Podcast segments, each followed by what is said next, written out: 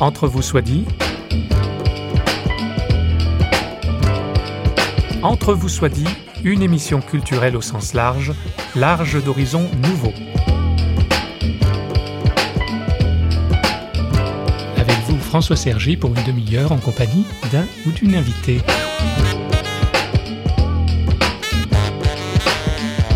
Trouver un équilibre entre vie professionnelle et vie privée reste un défi pour beaucoup, et plus encore, trouver au travail un épanouissement n'a rien d'évident. C'est de travail dont on va parler avec notre invité. N'oublions pas que l'étymologie de ce mot vient du latin tripalium qui désigne un instrument de torture. L'un des effets les plus courants de la vie professionnelle, qu'elle soit celle de l'ouvrier, du cadre, du patron ou de la femme de ménage, c'est le stress. Quand nous nous sentons menacés ou face à un enjeu important, nous sommes en état de stress. Le stress prépare notre corps à réagir. Mais il n'a pas les mêmes effets quand il est ponctuel ou quand il dure. Il nous arrive de transpirer, d'avoir le cœur qui bat. Il arrive que la situation de stress dure ou s'intensifie. C'est ce que l'on appelle le stress chronique. Tous les jours, vous avez l'impression que ce que l'on vous demande de faire dépasse vos moyens. L'organisme fonctionne alors en sur-régime. Car pour résister dans la durée, le corps sécrète toujours plus d'hormones. Et les récepteurs qui devraient les réguler sont débordés. Le cœur les articulations sont sollicitées en permanence, ils s'épuisent. En quelques jours, apparaissent des troubles du sommeil, de la concentration. En quelques mois, peuvent survenir des maux de dos, des maladies cardiovasculaires ou encore des dépressions. Quand il dure, le stress a donc toujours un coût pour l'organisme des personnes qui le subissent, mais aussi pour l'entreprise. S'interroger sur les sources de stress au travail, c'est une des premières étapes pour le prévenir. Ce petit extrait d'animation pédagogique émane de l'INRS, l'Institut national de recherche et de sécurité créé en France après-guerre par les partenaires sociaux pour lesquels la notion de prévention prenait de plus en plus d'importance. Mieux vaut prévenir que guérir. Mais force est de constater qu'il faudra bien souvent soigner, soigner son mental prendre soin de son âme, de sa psyché, mais aussi ne pas négliger la dimension verticale qui nous relie à plus haut que nous-mêmes. Alain Seton vit son engagement, je le cite, au croisement du monde du travail, de la psychologie et de la Bible. Notre invité est l'auteur de plusieurs ouvrages que vous retrouverez sur son site éthique-management.com, mais c'est sur son livre intitulé Gagner sa vie sans perdre son âme que nous nous sommes arrêtés. Le sous-titre Harmoniser vie professionnelle, vie personnelle et chemin spirituel. Tout un programme, Alain Seton s'en explique à travers son propre parcours de vie qu'il nous laisse découvrir et nous l'en remercions. Alors tout d'abord, euh, en tant que consultant et formateur en, développement des ressources humaines en entreprise, euh, j'ai constaté que lorsque les gens énoncent des valeurs, ce sont des valeurs qui sont extrêmement proches des valeurs bibliques. Lorsqu'on a fait accoucher d'une charte d'entreprise, par exemple, euh, il parle de solidarité, de, de responsabilité, de créativité, d'innovation, de remise en cause, etc qui sont assez proches de, de, de certaines valeurs fondamentales du christianisme. Par ailleurs, j'ai une formation de psychothérapeute euh, et euh, étant né dans une dans la tradition juive, euh, étant très proche des Écritures, j'ai été amené à faire des ponts entre ces trois domaines qui sont souvent extrêmement cloisonnés. Effectivement, il y a une attitude un petit peu schizophrénique hein, où on est parfois chrétien le dimanche et puis le lundi, euh, c'est pas tout à fait le cas. Donc l'idée, c'est comment mettre en pratique les écritures dans sa vie professionnelle, dans sa vie quotidienne. Mais vous nous donnez déjà une bonne nouvelle, c'est-à-dire que chez nos contemporains, il y a quelque chose de l'héritage judéo-chrétien qui demeure. Oui, il est présent. Il n'est pas toujours très éveillé. Il n'est pas toujours très actif dans la vie quotidienne. C'est des choses qui sont parlées uniquement dans des milieux extrêmement j'ai sélectionné, on, on parle de ça dans sa communauté, si on en a une. Mais euh, c'est vrai qu'il y a une dissociation entre la vie spirituelle et la vie professionnelle, comme si les gens ne voyaient pas le lien qui était possible d'établir entre les deux.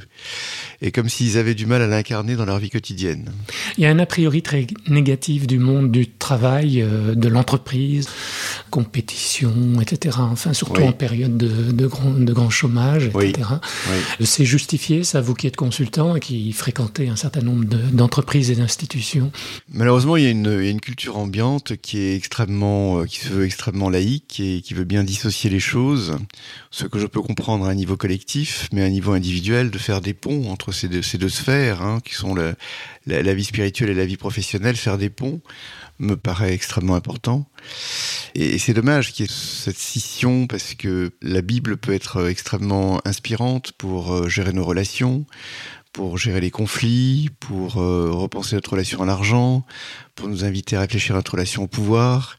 Le mythe biblique est, extrêmement riche quand on le contemple et euh, lorsque on s'en inspire pour poser soi-même ses propres actes. J'ai passé la porte sans rien dire, sans personne pour me retenir. Le navire va sombrer.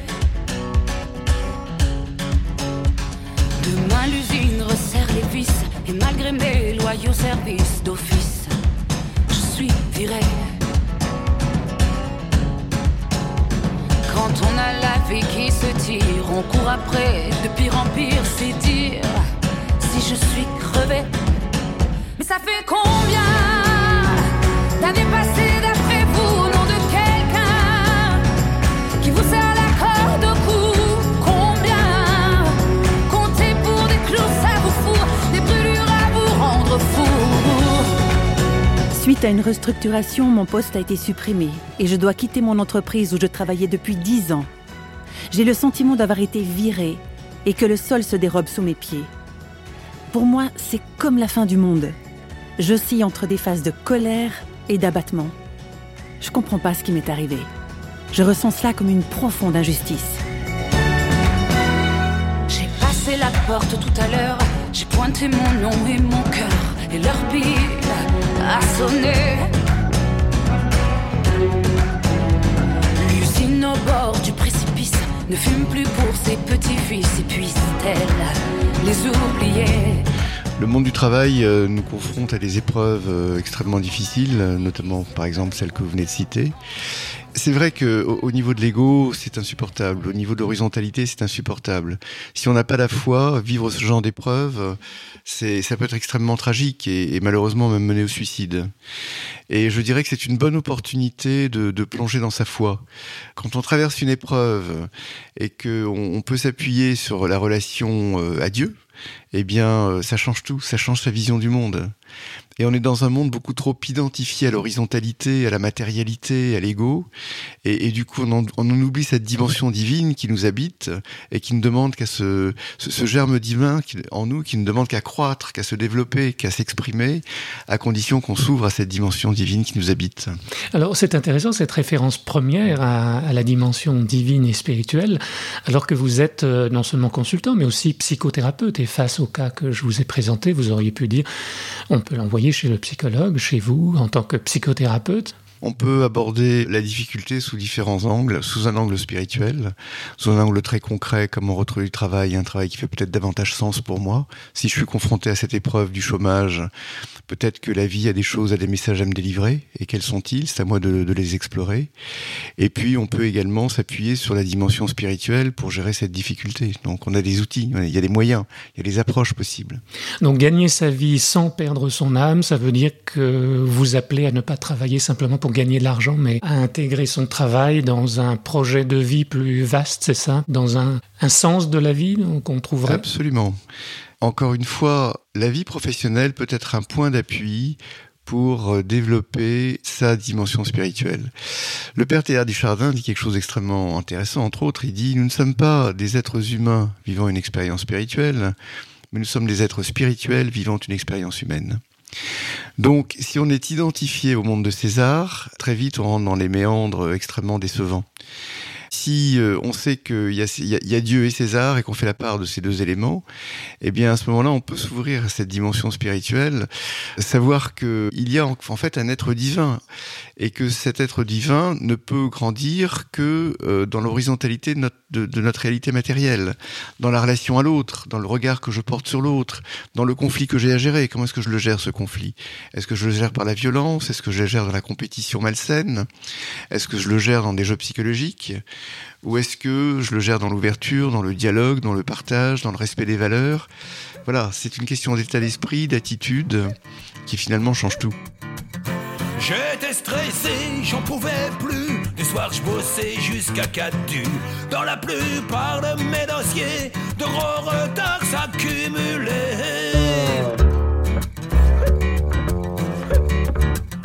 J'avais l'habitude toutefois d'amener du boulot chez moi.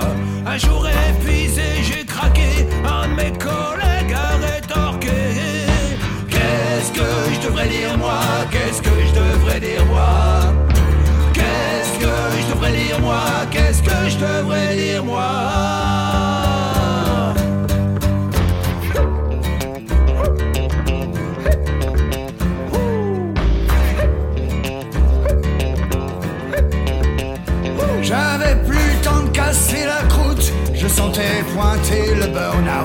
J'avais besoin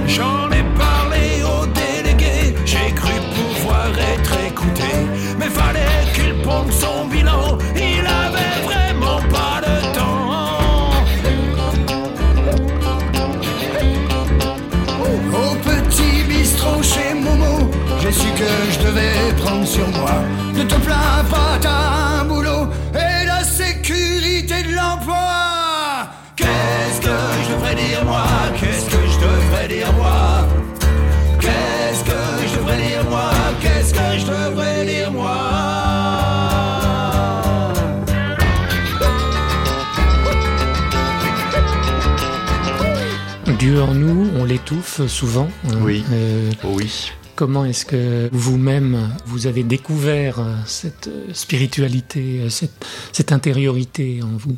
Comment ça s'est manifesté chez vous Alors, c'est c'est pas généralisable, mais Bien sûr. c'est souvent intéressant de savoir comment les autres ont vécu les choses. Bien sûr, bien sûr. C'est un parcours personnel, hein, c'est une rencontre. euh, c'est des expériences personnelles, des expériences spirituelles qui souvent prennent appui sur des, sur des, des épreuves. Quand on est au fond du trou, quand on est dans le tambour de la machine à laver, on se pose des questions et, et on appelle à l'aide. Et, et dans mon expérience, cette aide, elle est venue. J'ai senti que j'étais pas seul, que j'étais accompagné. Ça me rappelle quand Jacob quitte Canaan euh, pour aller vers euh, vers son, son futur beau-père qui est Laban. En fait, il, il fait ce fameux songe de l'échelle de Jacob. Et en se réveillant, il dit euh, Dieu était là et je ne le savais pas. Et je trouve que ça merveilleux parce que Dieu est toujours présent, il est à l'extérieur et à l'intérieur de nous, et ça n'est qu'à l'occasion d'épreuves notamment, ou de grâces extraordinaires que l'on peut avoir, qu'on fait cette rencontre, et à ce moment-là, ça change complètement, ça bouleverse sa vie. En tout cas, ça a été mon expérience. Euh, D'où l'intérêt d'être dans le monde du travail, c'est qu'on n'est pas dans une euh, justement dans un cocon euh, familial ou bien dans un milieu où tout va bien, où on n'est qu'avec des amis, mais là on est confronté avec des gens qui ne croient pas comme nous, avec euh, ça suscite justement ces épreuves dont vous parlez qui sont nécessaires pour justement nous réveiller en quelque sorte. Absolument. Ça nous invite, ça nous confronte à la différence, ça nous confronte à l'adversité, ça nous confronte à- au dépassement de soi aussi. hein. On a aussi une dimension horizontale à, dé- à développer, à, aller puiser ses ressources à l'intérieur de soi pour, pour surmonter les difficultés, sur le plan psychologique, sur le plan technique, etc. Mais ça nous confronte également à des enjeux spirituels, hein, notamment lorsqu'on est en conflit avec d'autres personnes.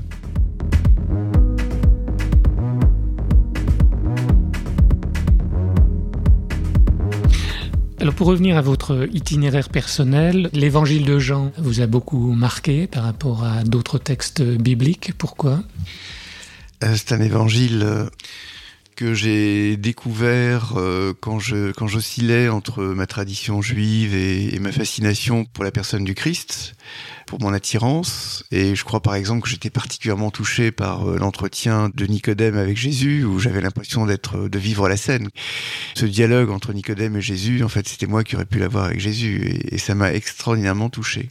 Il n'y a jamais eu de, de, de, conflit, de tension entre votre foi chrétienne et vos racines juives? Alors, il y a eu euh, une tension avant, et depuis que j'ai reçu le baptême, c'est-à-dire en, en l'an 2000, eh bien, je, je, me sens dans un accomplissement de mon judaïsme, et je me suis jamais senti aussi juif que depuis que j'ai reçu le baptême. Je me sens profondément imprégné des deux traditions. Mmh. C'est un bonheur parce que je continue à travailler la Bible dans le texte euh, à partir de l'hébreu euh, et c'est un bonheur de faire des ponts entre, entre l'Ancien et le Nouveau Testament. Et j'accepte cette double appartenance qui n'est pas toujours simple à, à assumer, mais, euh, mais que finalement je vis très bien et que je vis comme une fertilisation et un enrichissement. La foi n'est pas crédulité, écrivez-vous. Qu'est-ce que c'est la foi finalement? Comment est-ce qu'elle naît? C'est une rencontre. C'est une rencontre avec le Seigneur. Ça dépend de nous? Ça dépend de l'ouverture intérieure que l'on y met. Bon, il y a les textes, il y a, la liturgie, il y a la musique, euh, il y a la méditation, il y a la contemplation. Autant de choses qui nous relient et qui justement permet de développer cette dimension verticale qui nous habite, qu'on soupçonne plus ou moins, que le monde de, l'horizontalité nous fait souvent oublier qui est présente. C'est, encore une fois, c'est une rencontre. C'est une rencontre avec soi, c'est une rencontre avec le Seigneur. Ça se situe au niveau du cœur. Hein. La foi Dieu ne se prouve pas, il s'éprouve. Donc c'est avant tout une expérience. Et il s'éprouve dans notre réalité la plus euh, basique et la Absolument. plus concrète. Dans le ça quotidien. Et dans le monde du travail en particulier. Écoutez, très franchement, j'ai envie de dire en toute simplicité que Dieu est dans la profondeur de l'instant présent. Donc euh, l'instant présent, il est partout et il est notamment, entre autres, dans le monde du travail, dans le quotidien, à condition de, de prendre le temps de l'écouter et de ne pas s'identifier non plus trop à, à ce monde du travail qui nous bouscule, qui nous chahute, qui nous met toujours dans la tête, dans les pensées, dans, dans l'anticipation et qui finalement nous, nous coupe de l'instant présent.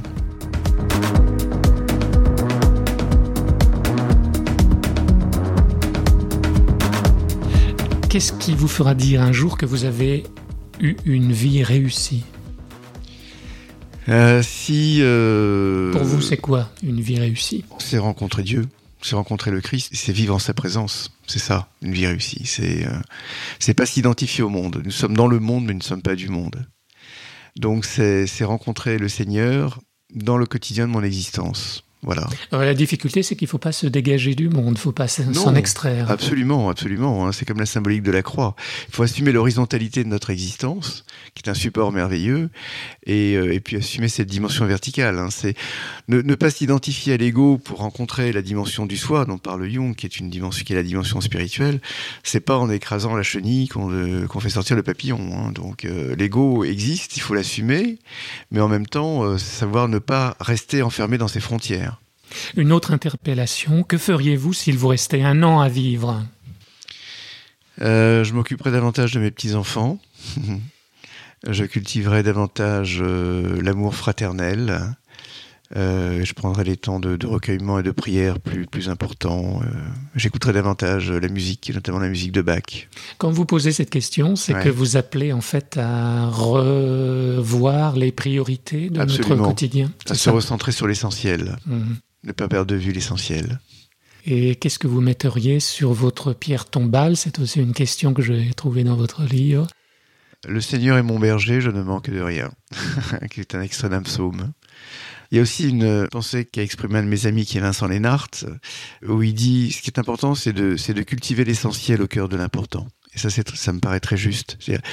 L'essentiel, c'est cette dimension spirituelle. L'important, c'est le business, c'est euh, la relation aux autres, c'est euh, c'est les réalités de notre monde économique euh, qui est souvent difficile. C'est important, mais ça n'est pas l'essentiel. Donc, trouver, dégager l'essentiel au cœur de l'important, ça, ça me paraît faire partie d'un projet de vie intéressant.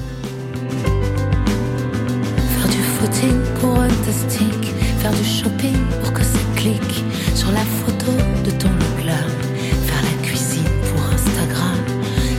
Surtout bien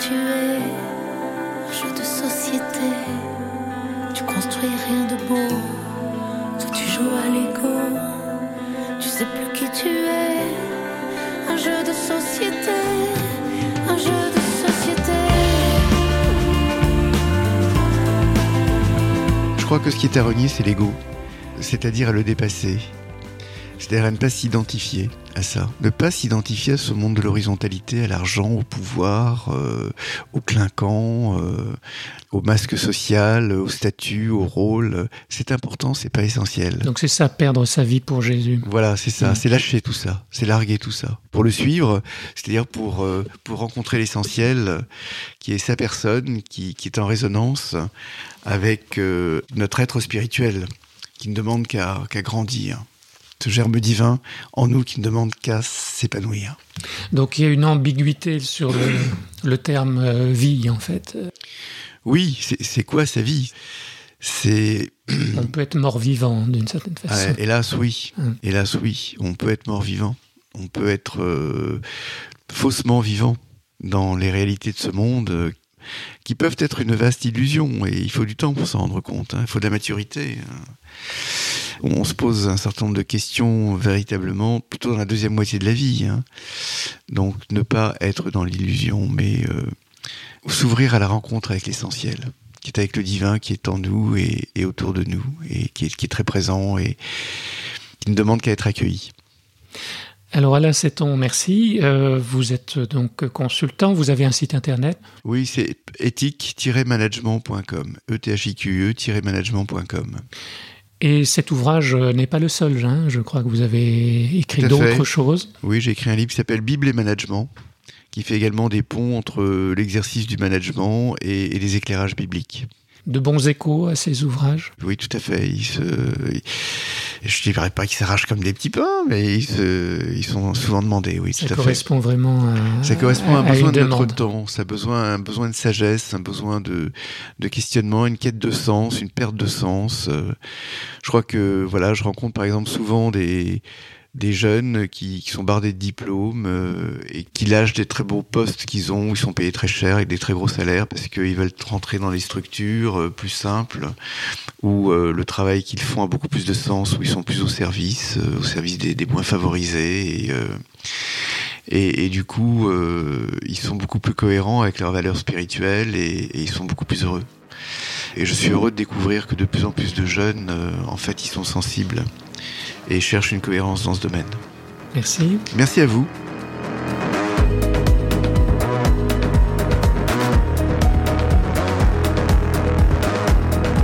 C'est une émission de Radio Réveil que vous écoutez, entre vous soit dit, une demi-heure en compagnie d'un invité. En l'occurrence, c'était Alain Seton, mais je vous propose, à l'issue de cet entretien, d'entendre un autre invité qui fait écho aux propos et à l'engagement d'Alain Seton. Je veux nommer Christian Tanon.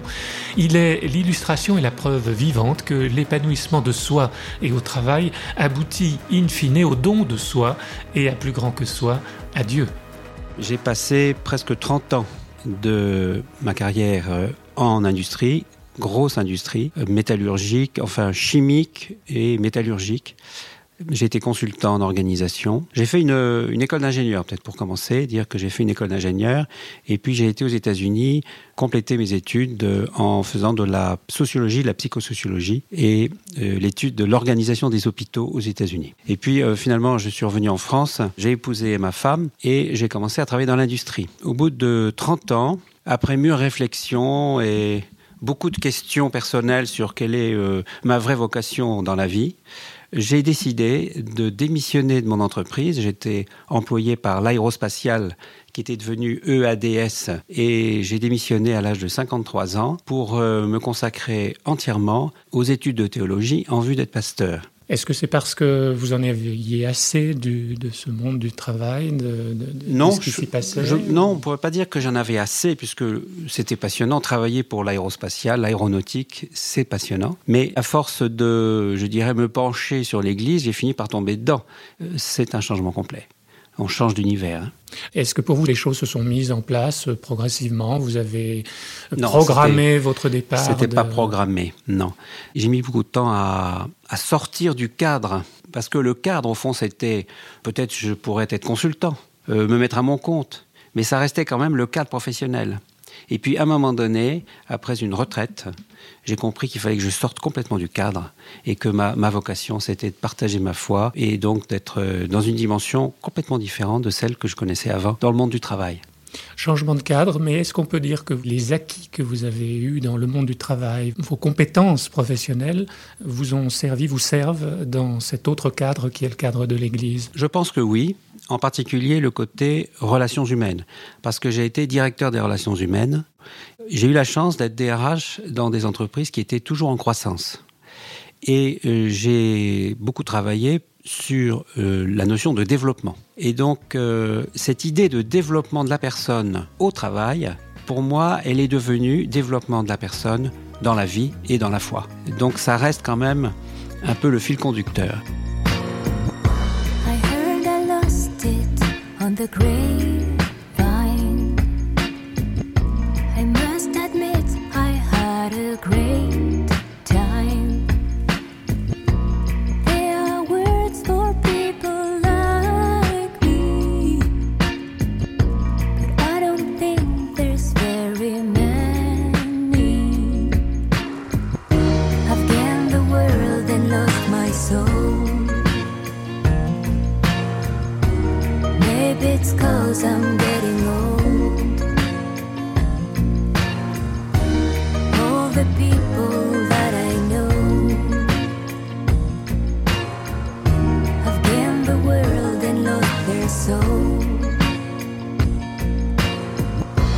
snow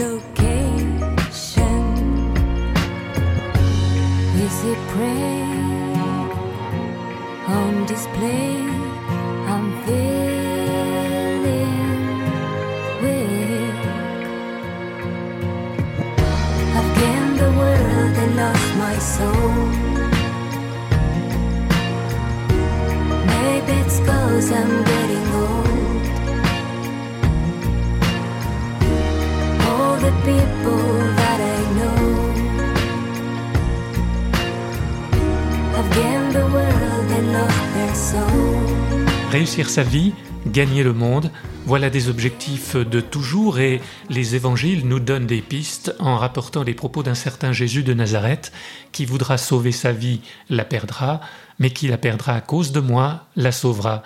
Alain Seton, notre invité, a compris qu'une vie réussie passe par la rencontre avec Dieu.